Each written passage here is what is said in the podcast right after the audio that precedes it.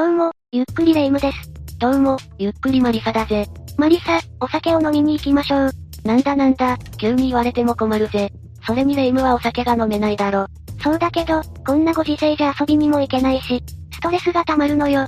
スナックに行けば愚痴も聞いてもらえるし、リフレッシュにはもってこいじゃない？確かに疲れてる時のスナックのママの優しさは、心に染みそうだな。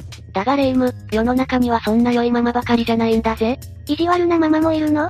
そんなレベルの話じゃない。昔、養子短麗で菜食兼備、完璧とも言われた一人のスナックのママが、極悪非道な計画的な殺人事件を起こしたんだが、知っているか？全然知らなかったわ。どんな事件なのか詳しく知りたいわね。教えてくれる？もちろんだぜ。それじゃ、福岡スナックママ連続保険金殺人事件について紹介するぜ。それじゃ、ゆっくりしていってね。福岡スナックママ連続保険金殺人事件とは、1994年から2001年にかけて、一人の女性が多額の保険金を目当てに夫を殺害した事件のことだ。犯人は高橋優子という女で、幼少期は、白雪姫、と呼ばれながら可愛がられ、いつしか自身の美貌を利用して、お金のために、何人もの男性の人生を狂わせるようになった。白雪姫から悪女になったのね。お金のために旦那さんを殺すなんてひどい事件だわ。しかも連続ってことは、被害者は一人じゃないの？ああ、被害者は二人いるぜ。もう少し詳しく解説するぜ。よろしくお願いするわ。事件が発覚したのは2004年7月22日のことだ。当時49歳の高橋が、詐欺事件で逮捕されたことがきっかけだった。高橋は自身が経営するスナック店にやってくる。複数人の男性と肉体関係を持ち、家族に私との関係をばらす、と彼らに脅しをかけて、現金数百万円を騙し取った疑いで逮捕された。この逮捕がきっかけで、事件の詳細が分かったのね。その通りだ。この逮捕は福岡県警によるもので、過去に彼女の周りで不審死が相次いで起きたことを、追求することが目的でもあったんだぜ。詐欺でお金を騙し取るような女の周りで相次ぐ不審死なんて、警察じゃなくても怪しむわ。まず最初の被害者 Y さんは、高橋の二人目の夫で工務店を経営していた。Y さんは1994年10月に、福岡県粕谷郡にあった、事務所兼自宅の居間で、死亡しているのが発見された。Y さんの腹や腰には刺し傷があり、そばには包丁が落ちていた。自殺の際に見られるようなためらい傷がなく、不審な点はいくつかあったが、Y さんの死は自殺として処理され、高橋は約1億6000万円もの死亡保険金を手にする。不審点があるのに自殺と判断されるのはおかしくないかしら。何か理由でもあるの ?Y さんには自殺する動機があり、過去に数回の自殺未遂を起こしていたんだ。だから借金苦を理由にした自殺と判断されたんだぜ。そういうことだったのね。もう一人の被害者はどんな人なの？次の被害者は T さん。高橋の3人目の夫だぜ。彼は2000年11月22日、福岡市南区の自宅の浴室で、死亡しているのが発見された。こちらは事故死として処理されたんだ。今度は事故死として処理されたの。T さんの死には不審点はなかったのかな？殺人事件と思われる証拠は見つからなかったんだ。そして T さんにはなんと総額1億3800万円もの保険金がかけられていたんだ。しかも、受取人は高橋が指定されていたぜ。普通じゃないわね。事件の匂いがプンプンするし、怪しまれるのも仕方ない気がするわ。だが、T さんは持病の糖尿病を隠していたとして、保険会社は支払いを拒否。高橋が手にしたのは、郵便局の簡易保険金約2700万円のみだった。これを不服として、高橋は保険会社に対して、8000万円の支払いを求めて提訴する。病気を隠していたらそうなるよね。保険金が入ってこなかったのは高橋も予想外だったのかな？この提訴が県警の耳に入り、二人の死亡には高橋が関係しているのではないかと考えられたんだ。そして二人の不審死について追及を続けていたところに、高橋の詐欺事件が発生した。逮捕にこぎつけて取り調べをしたのね。ああ、取り調べには嘘発見器まで使用されたようだ。その結果、高橋はこの二人の死亡について自供を始め、自分が二人を殺害したと犯行を認める。とんでもない悪女じゃないの。相当お金に執着してるみたいだったけど、貧しい家庭で育ったとか何か生い立ちに原因があるのかな？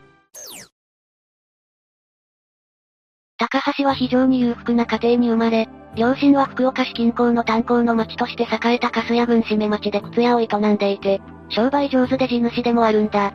何不自由ない暮らしで、両親は子供に甘かった、と言われる家庭で育ったようだ。特に母親は、炭鉱の町には似合わないほど垢抜けた女性で、地元でも目立つ存在だった。まるでそれを受け継いだかのように、高橋は恵まれた美貌を持ち、とても可愛らしく綺麗な白のワンピースを着ていたので、周りからは、白雪姫、と呼ばれていた。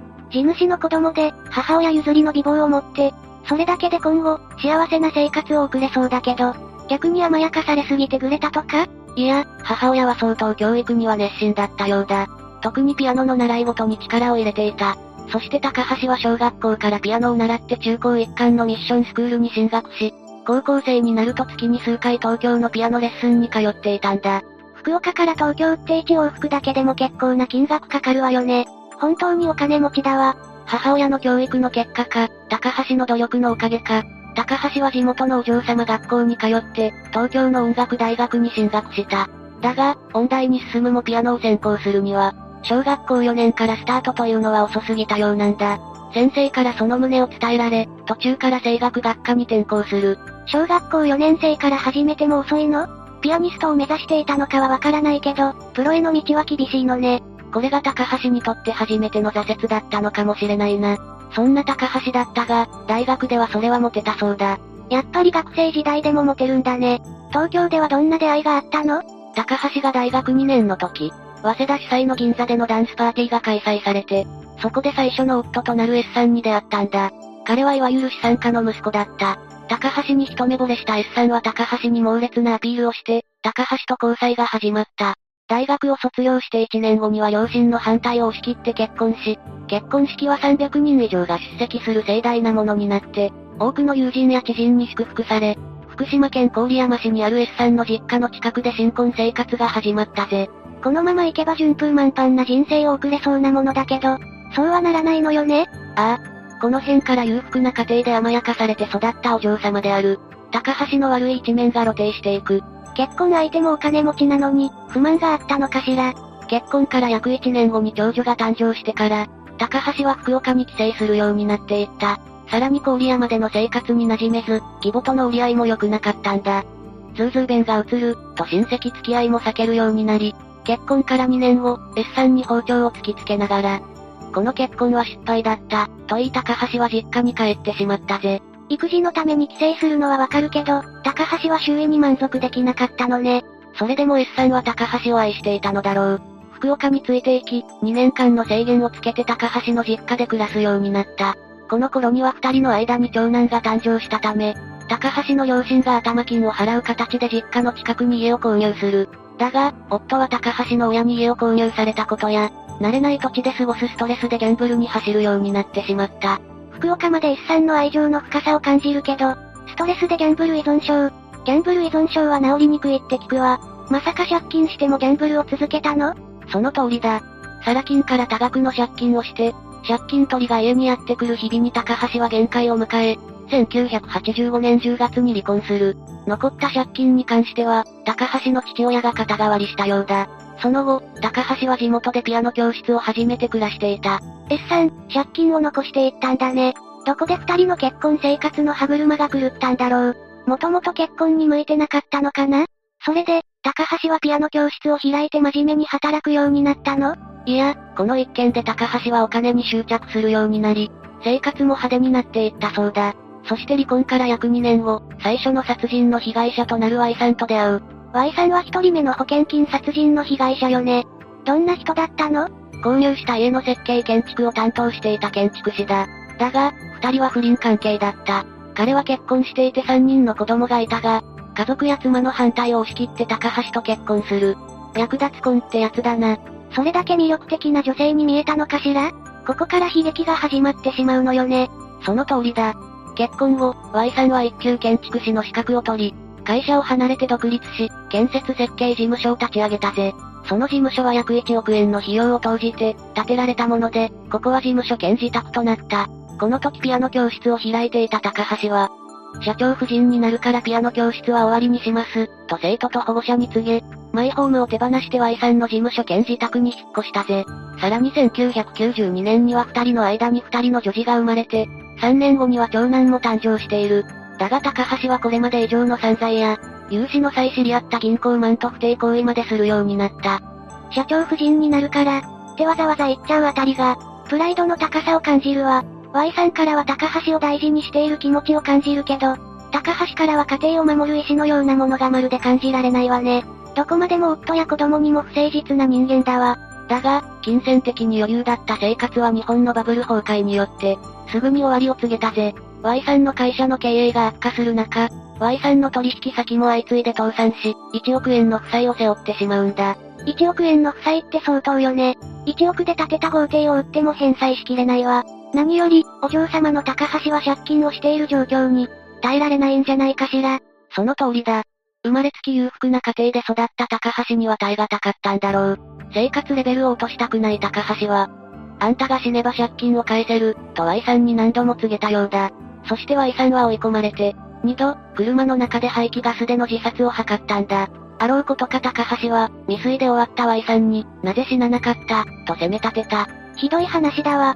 自殺を止めるどころか、死ななかったことを責められるなんて、愛する妻に死を望まれるなんて辛いわよ。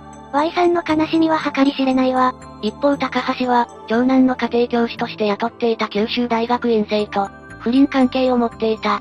彼は高橋にプロポーズするほど好意を抱いていて、高橋は彼に、頼めるのはあなたしかいない、と訴え、Y さんを自殺に見せかけて殺害する計画を練らせたんだ。家庭教師とも不貞行為をしてた上に Y さんの殺人計画を作らせるなんて、卑怯で残忍よ。そして計画は決行されることになった。事件の内容は前述した通りだ。Y さんに睡眠薬入りウイスキーを飲ませ、寝ているところを包丁で刺して滑腹自殺に見せかける。利用した軍手などの処分は家庭教師の彼に任せたそうだ。部屋には借用書をばらまき、用意周到に Y さんの自殺現場を作り上げたぜ。自殺未遂の事例もあったことで、借金苦を理由とした自殺として処理させて、多額の保険金を受け取ったのね。ああ、Y さんの死亡保険金と豪邸を売却したお金で、会社の負債を返済しても、なお約1億6千万円が高橋の手に残った。そして、再び高橋の散財生活が始まったんだ。また散財を繰り返すのね。合流する喜びを覚えて、優雅な生活以外考えられなくなってそうだわ。そうだな。高橋は高級マンションを購入し、クレジットカードで高価なアクセサリーや洋服を買い漁る日々を繰り返した。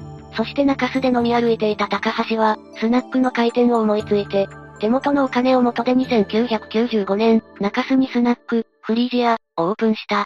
こうして自分の店と自由を得た高橋は、女性としての魅力が増してさらに男性を引きつけたそうだ。高橋は接客上手だったらしく、店は繁盛して常連客も増えていた。ママとしての力量あったのね。でも、今までの話からすると常連客が増えたのは枕営業をしたからじゃない？その通りだぜ。この時から高橋は常連客への脅しを始める。その内容は常連客と肉体関係で、それが脅しのネタだ。なんと総額で約2800万円を巻き上げられた被害者もいたそうだ。その男性は関係をばらすという脅しの他にも、未成の援助金や虚偽の打退費用を取られたんだ。だが、男性はその後に自分も脅す側に回ったみたいだぜ。恐喝側に回ったのは、高橋に強要されたものなのかな？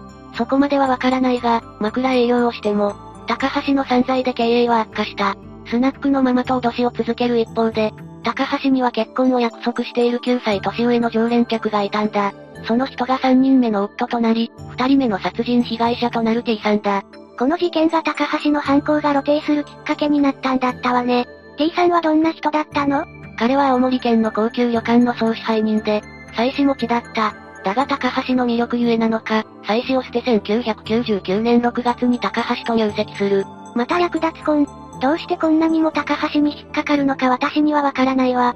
T さんについては、結婚後に親会社が倒産して職を失ったんだ。それから、フリージア、でボーイとして店を手伝っていたが、高橋は夫へきつく当たるようになる。お金を作れない男には容赦がなさそうよね。ここから自殺に見せかけた殺人事件に発展していくの？その通りだぜ。2000年11月12日に、2件目の殺人事件が起きた。T さんはウイスキーと睡眠薬を飲んで、浴槽で朦朧としてしまい、高橋は力ずくで T さんを溺死させた。T さんは抵抗したらしいが、残念ながら抵抗を及ばず殺されてしまったんだ。ウイスキーと睡眠薬は Y さんの時と手口が一緒ね。意識がはっきりしない時に抑えられたら、力の強い男性でも抜け出すのは難しそうだわ。だが、T さんには1億3000万円もの保険金をかけていたにもかかわらず、高橋の手には2700万の保険金しか入らなかった。高橋は保険会社に抗議し、そのことで警察に不審に思われてマークされたんだ。それで罪が露呈したのよね。計画殺人は衝動的な殺人より罪が重いって聞くけど、高橋はどんな刑罰を受けることになったの？結果から言うと無期懲役になった。福岡地裁で行われた公判で高橋は、私は全てを認めています。本当に申し訳なく、死刑になっても構わないと思っています、と涙ながらに語ったぜ。本当に反省したのかしら？どうだろうな。後の公判では、Y さんの殺害について、任せてください、と言われた。私から、殺してくれ、と依頼していません、と家庭教師に罪をなすりつけたんだ。さらに T さんの殺害に対しては、私が湯の中に沈めたというのは事実に反する、と否認した。それでも福岡地裁は2件とも高橋の計画殺人として無期懲役判決を下したぜ。高橋は不服として控訴したが棄却され、2011年4月26日に無期懲役が確定したんだ。全く反省してないじゃない。最後の最後まで卑劣な女ね。それに判決は無期懲役って、極刑になってもおかしくないと思ってたんだけど。そうだな。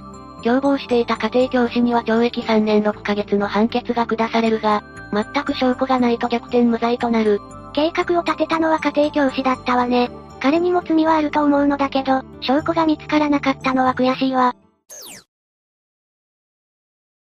この事件は、2022年3月22日に、人気テレビ番組、ザ・世界仰天ニュースで取り上げられた。その時のネットの反応を紹介するぜ。つい最近取り上げられたのね。どういった反応があったの？無罪じゃダメだろ真実知ってるのに黙ってるのだって罪だからな。家庭教師が無罪。こいつが早く通報していれば、最初の殺人から回避できたのにやはり霊夢も疑問に思ったように、家庭教師が逆転無罪を勝ち取ったことに異を唱える声が多かった。凶暴を持ちかけられた時に、誰かに相談していれば、Y さんは被害に遭わなかったかもしれないからな。そうよね。一人の命を救えたかもしれないし、その後の高橋の強行もなかったかもしれないわ。でもどんなに願っても二人の命は戻ってこないわね。家庭教師には罰が与えられなかったけど、罪の意識が残っていることを願いたいわ。今回は持ち前の美貌で数多くの男を惑わし、2名もの尊い命を奪った最悪の事件。福岡スナックママ連続保険金殺人事件を紹介したが、どうだった？美人でも良い人はたくさんいるのに、高橋はお金に執着したばかりに、男性を金稼ぎの道具にしか考えていなかったね。怒りを感じるけど、今は被害者のご冥福と、被害者遺族の方々の平穏を心から祈りたいわ。事件を風化させないためにも、今後こういった事件が起きるのを防ぐためにも、私たちはこれからも動画を上げていくぜ。この動画を視聴してくれた人も、甘い言葉や色仕掛けには決して引っかからないように気をつけてほしい。さて、というわけで、福岡スナックママ連続保険金殺人事件について紹介したぜ。それでは、次回もゆっくりしていってね。